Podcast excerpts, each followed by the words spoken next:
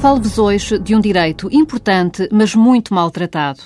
O direito de iniciar um procedimento administrativo através da denúncia de situações de ilegalidade que podem estar ligadas a áreas muito diversas, como o urbanismo, o meio ambiente, o património cultural, a saúde pública ou a educação.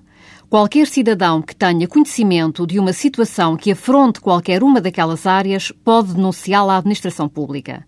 Recebida a denúncia, torna-se obrigatório para as entidades públicas investigarem e, se chegarem à conclusão de que existe uma violação da lei ou das boas práticas, deve providenciar pela rápida e eficaz reposição da legalidade.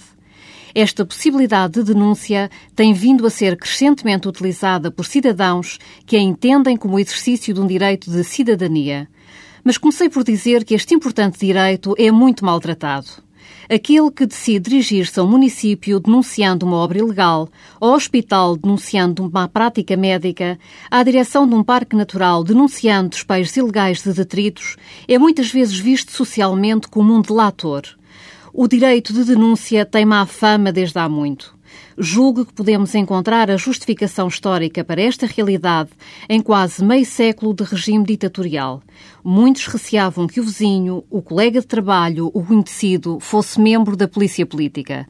Mas não só.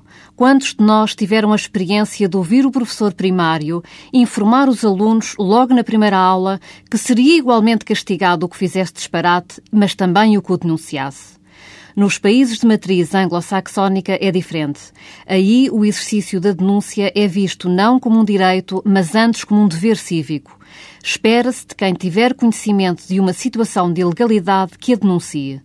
Julgo que é chegado o tempo de começarmos a encarar o direito de denúncia não como uma manifestação de falta de solidariedade ou até de maldade para com os outros, mas sim uma obrigação que cada um tem para com o bem comum. Isso não faz de todos nós polícias, mas sim cidadãos mais empenhados no bem-estar comum.